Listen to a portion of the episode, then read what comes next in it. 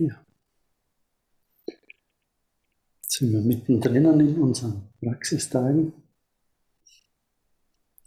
Ich habe das Gefühl, das Wetter unterstützt uns auch ganz hervorragend, dass wir ganz unabgelenkt sind von draußen und uns ganz auf uns konzentrieren können. Ja, wir haben das, das äh, Thema Loslassen und Abschied nehmen. Und äh, morgen wird die Barbara einen Vortrag halten und heute ich. Wir haben es uns ein bisschen aufgeteilt. Die Praxistage gibt es ja schon länger, äh, seit vier Jahren. Äh, wir haben ungefähr eine Vorlaufzeit von zwei Jahren, äh, ein bis zwei Jahre, bis ein Kurs stattfindet. Und das war ziemlich genau vor zwei Jahren, als wir uns gedacht haben, äh, eigentlich wäre es schön, wenn wir so zum Jahresende im November, wenn wir irgendwie ein bisschen was so zum Thema Abschied machen könnten. Da ist ja, ich weiß nicht, wie es in der Schweiz ist, in Österreich ist aller Heiligen, aller Seelen, das ist so ganz eine wichtige Zeit, wenn man auf die Gräber geht und an die Vorfahren denkt, Familie, wo man schon Abschied genommen hat. Und, und so ist die Idee entstanden, die Praxistage könnte man eigentlich im November unter dieses Motto stellen. Das war vor zwei Jahren. Ich hatte keine Ahnung, dass wenn die Praxistage dann stattfinden, äh, dass ich in einer Situation bin vom Abschied.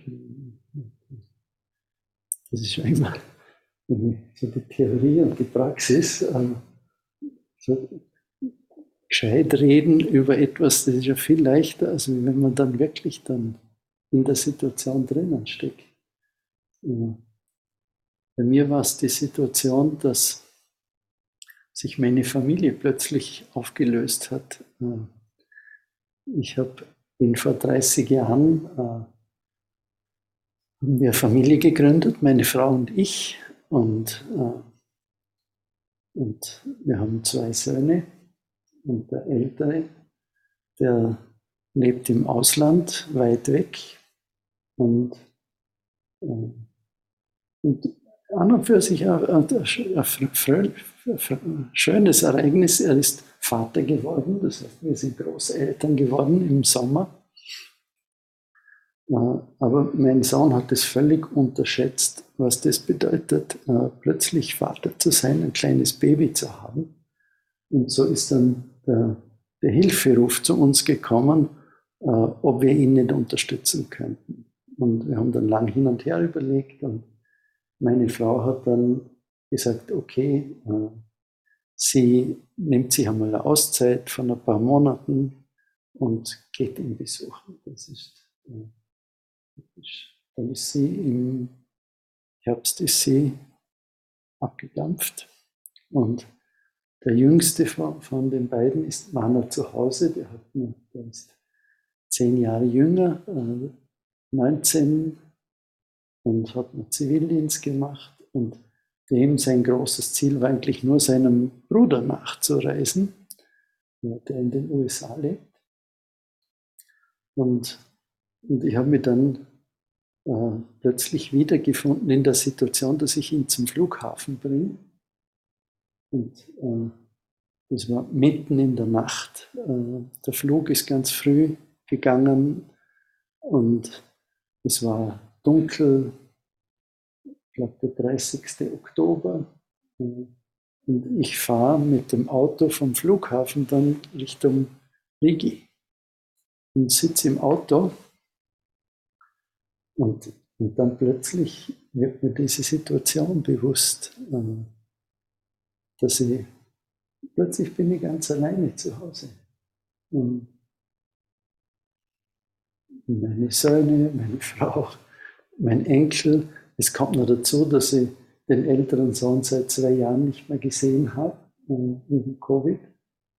Man kann erst seit 8. November wieder direkt in die USA einreisen. Und, und ich habe da einfach, das war so ganz ein besonderer Moment. Ich allein auf der Autobahn, es ist dunkel, es war, ich weiß nicht, 5 Uhr in der Früh. Äh, und plötzlich wird mir das so bewusst. Äh, jetzt geht etwas zu Ende. Wir haben uns das schon auch uns darüber unterhalten, meine Frau und ich, äh, dass jetzt ein neuer Lebensabschnitt beginnen wird, wenn die Kinder weg sind. Aber auch das ist, war irgendwie Theorie. Das ist, wenn man es dann spürt, wenn man dann drinnen ist, schaut es irgendwie ganz anders aus.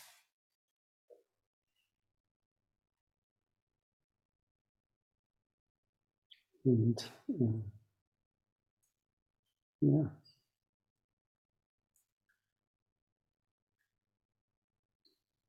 Mir ist dann so bewusst geworden, ja, eigentlich, du machst jetzt schon lange Zen, jetzt tu doch nicht so, äh, das,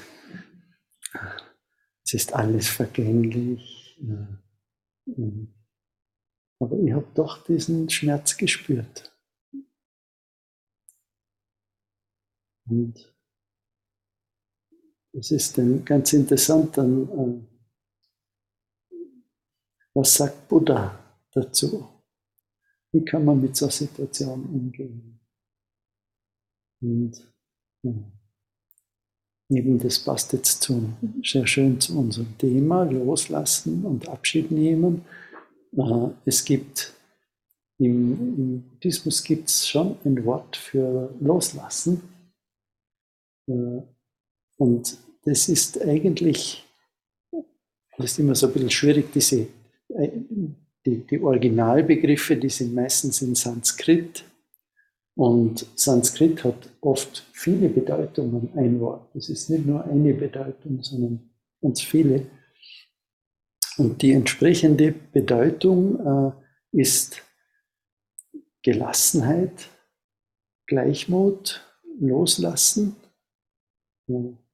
und das ist wieder ein, eine, es gibt so diese vier göttlichen Verweilzustände, Brahma Vihara heißen die. Also wenn man gut entwickelt ist, auf der lang praktiziert, äh, und kann man entsprechende Geisteszustände kultivieren. Gehört das liebevolle Güte dazu, das Mitgefühl, die Mitfreude und eben äh, Gleichmut, Gelassenheit loslassen. Und interessanterweise dieser Begriff äh, des Loslassens, des Gleichmutes, den findet man an anderer Stelle noch einmal, und zwar bei den Erwachensfaktoren. Gibt es die sogenannten sieben Erwachensfaktoren. Ja. Also wenn man sich da mal ein bisschen auf die Suche macht und ich habe dann eben, äh, wo ich mir auf den Vortrag vorbereitet habe, habe ich meine ganzen Notizen ein bisschen durchgeschaut und ich war dann eigentlich total erstaunt, wie präsent das Loslassen in, im Dharma ist. Das ist ein, ein ganz ein zentraler Punkt. Äh, man spricht viel vom, vom Leiden, aber das Leiden hat meistens was mit Festhalten zu tun und das Gegenmittel ist das Loslassen. Und bei den Erwachensfaktoren, das ist auch interessant, äh, sind sieben Faktoren und das beginnt mit der Aufmerksamkeit. Einer Situation, einer, einer Lebenssituation, in der wir uns befinden, Aufmerksamkeit zu schenken. Das ist nicht automatisch die, die übliche Reaktion, wenn wir einer schwierigen Emotion begegnen, einem schwierigen Gefühl. Eigentlich versuchen wir eher auszuweichen und uns nicht unbedingt mit dem zu konfrontieren. Und die Einladung vom Buddha ist, uns Aufmerksamkeit zu schenken. Und der zweite Schritt ist dann, das heißt Dharma-Ergründung, eben versuchen herauszufinden, was geht es da eigentlich.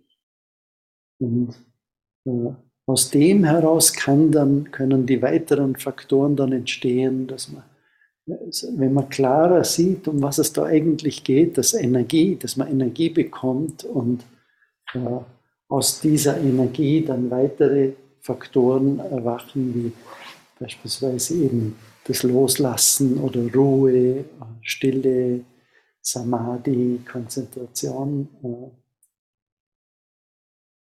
Und als ich, das, als ich mir das angeschaut habe, ist mir so in den Sinn gekommen, der, der, was der Kobun immer wieder betont hat. Manjas Lehrer. Kobun hat eigentlich hat immer so einen Leitspruch, den er oft auch auf die Raxus kalligrafiert hat. Äh, ein offener, flexibler Geist ist der Weg.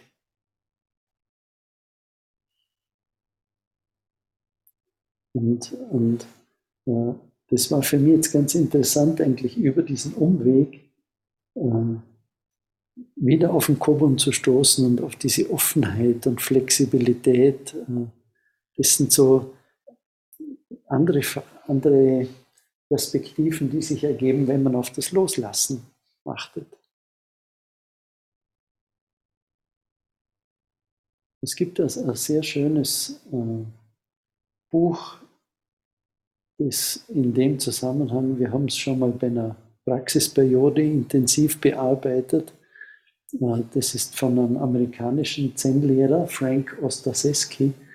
Es ist einer der Pioniere der äh, Hospizbewegung in den USA. Und der hat ein ganz ein tolles Buch geschrieben, das heißt Fünf Einladungen. Wir haben es auch im Buchladen. Und äh, wo es eben darum geht, wie kann man mit, mit dieser Phase des Lebens, des Abschiednehmens, äh, wie kann man mit dem gut umgehen.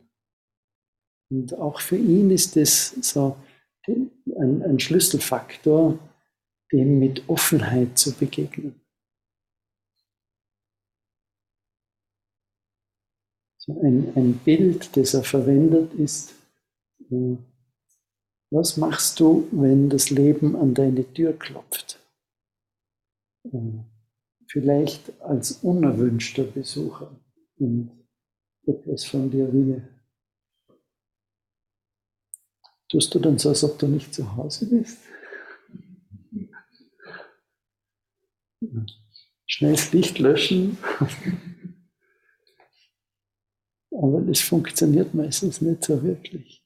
Und die, die Einladung ist äh, dann eigentlich, sich dem zu öffnen, was sich da zeigen will, was gesehen werden will.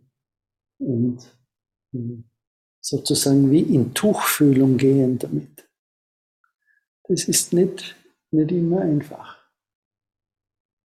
Also, oder wenn ich im Auto sitze und diesen Schmerz spüre, äh, es ist nicht einfach, das zunächst einmal anzunehmen.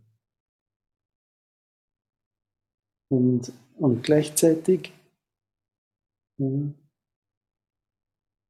ist es aber eigentlich was, worauf dieses Gefühl wartet, dass es angenommen wird, ernst genommen wird, gehört wird,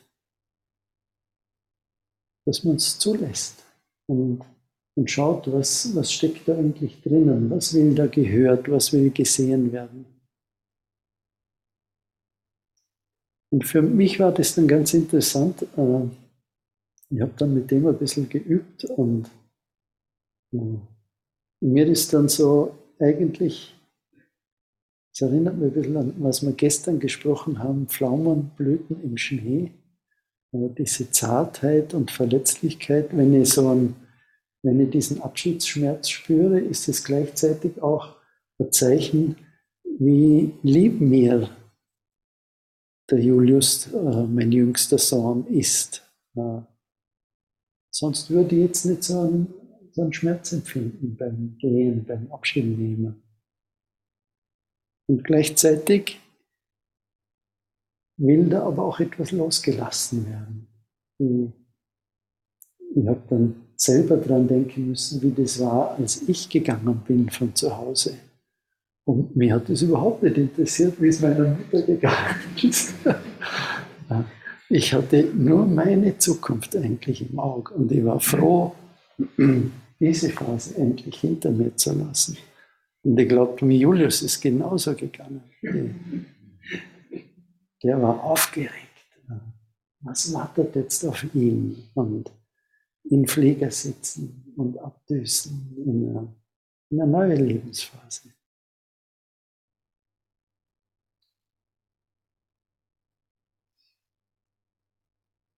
Und, äh, und was mir dann bewusst wurde, ist eben, äh, naja, da geht jetzt was zu Ende, da stirbt jetzt was. Und ich muss was loslassen. Ich habe immer klug dahergeredet zu meiner Frau, die immer sehr liebevoll und behütend war mit den Kindern. Ich habe immer gesagt, du musst sie zur Selbstständigkeit erziehen.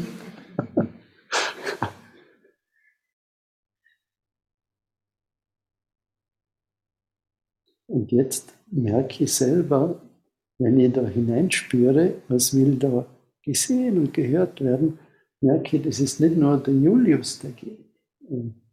Das ist, ich merke, dass ich langsam alt werde. Das ist eine,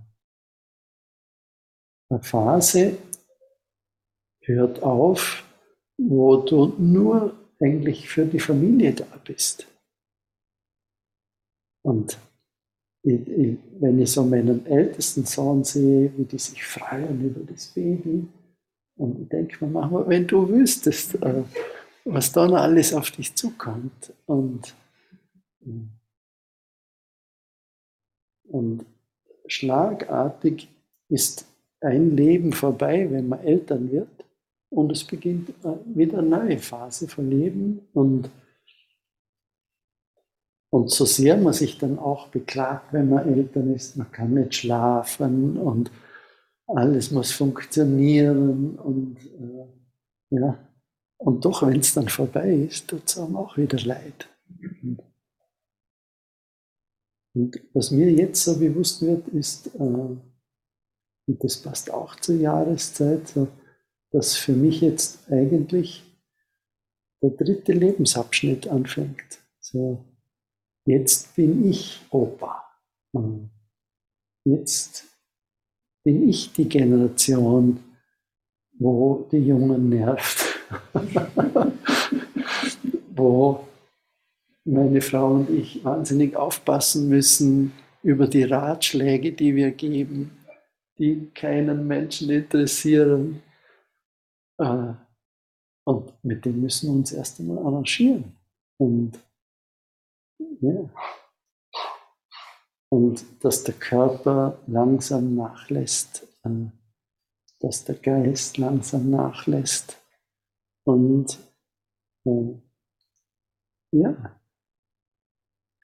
irgendwie das, aber auch ist, es ist auch eine Erleichterung, finde ich. So, ich freue mich, wenn ich endlich mal meinen Enkel äh, kennenlernen werde und das Gefühl habe, ich kann ihn dann wieder zurückgeben.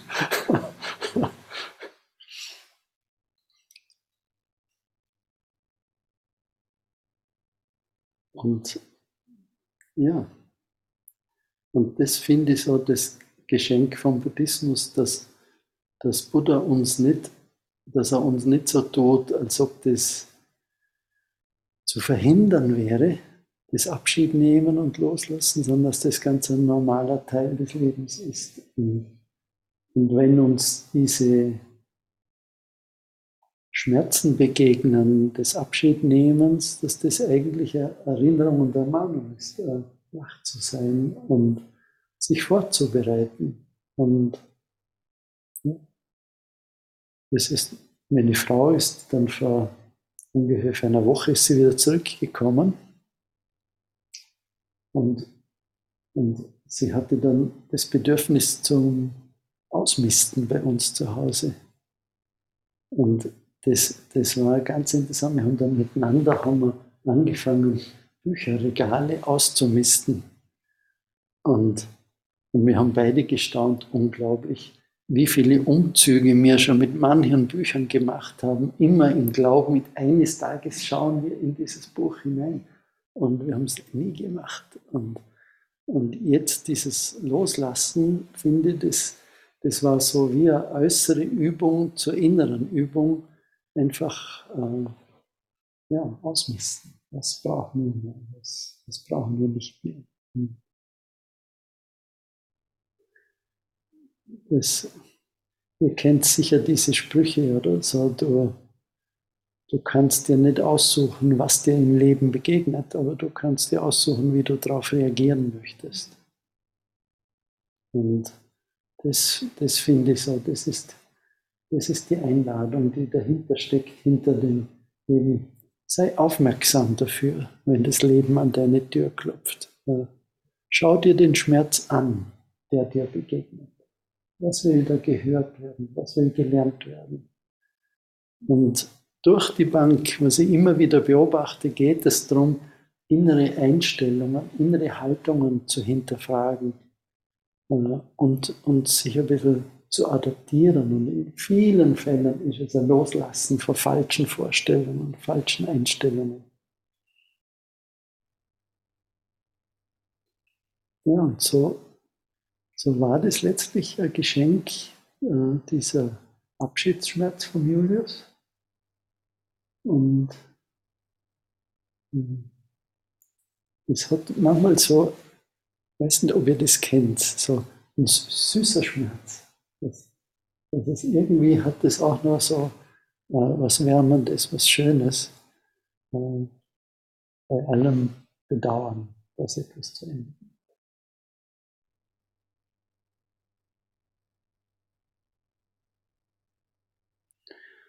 Ja, das wollte ich mit euch teilen.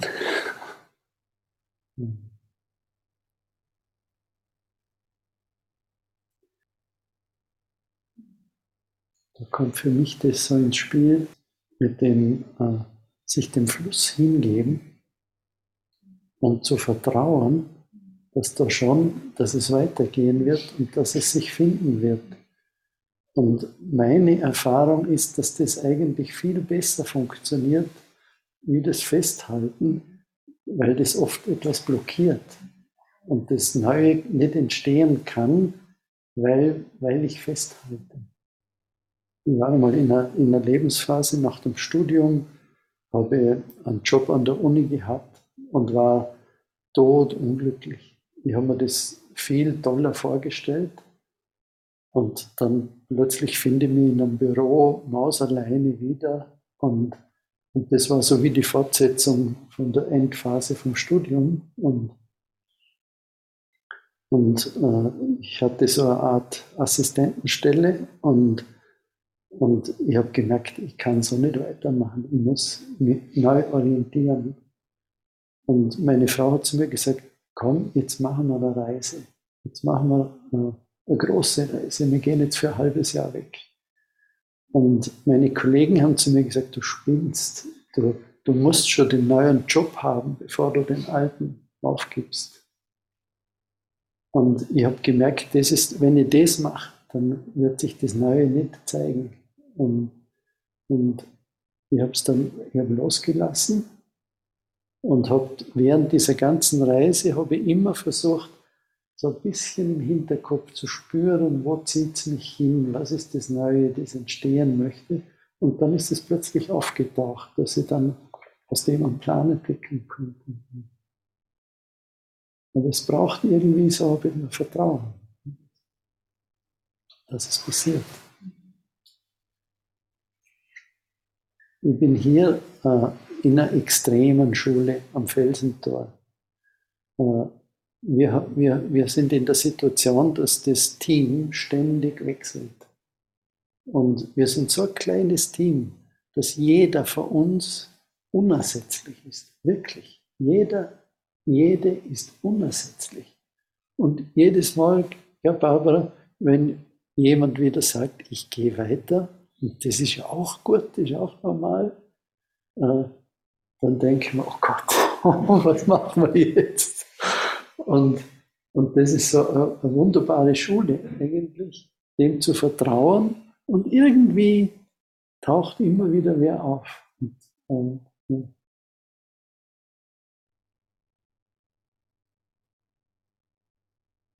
In dem Zusammenhang war ja die wunderbarste Geschichte mit dem Koch, mit dem Paco. Mhm. Ja, das Schlimmste ist, wenn der Koch nicht mehr da ist, nicht essen geht nicht. Und dann hatten wir, hatten wir Teamsitzung und der Koch hat gesagt, ich gehe bald.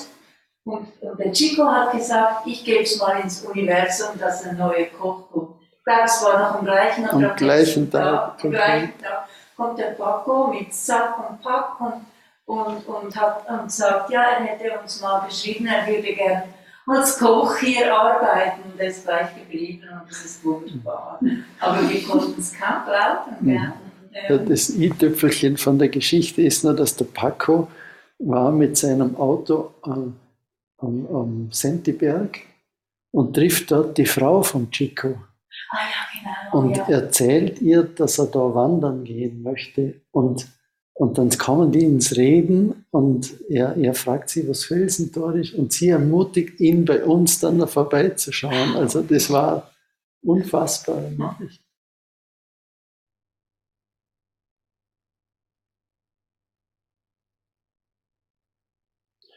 Okay, dann danke sehr.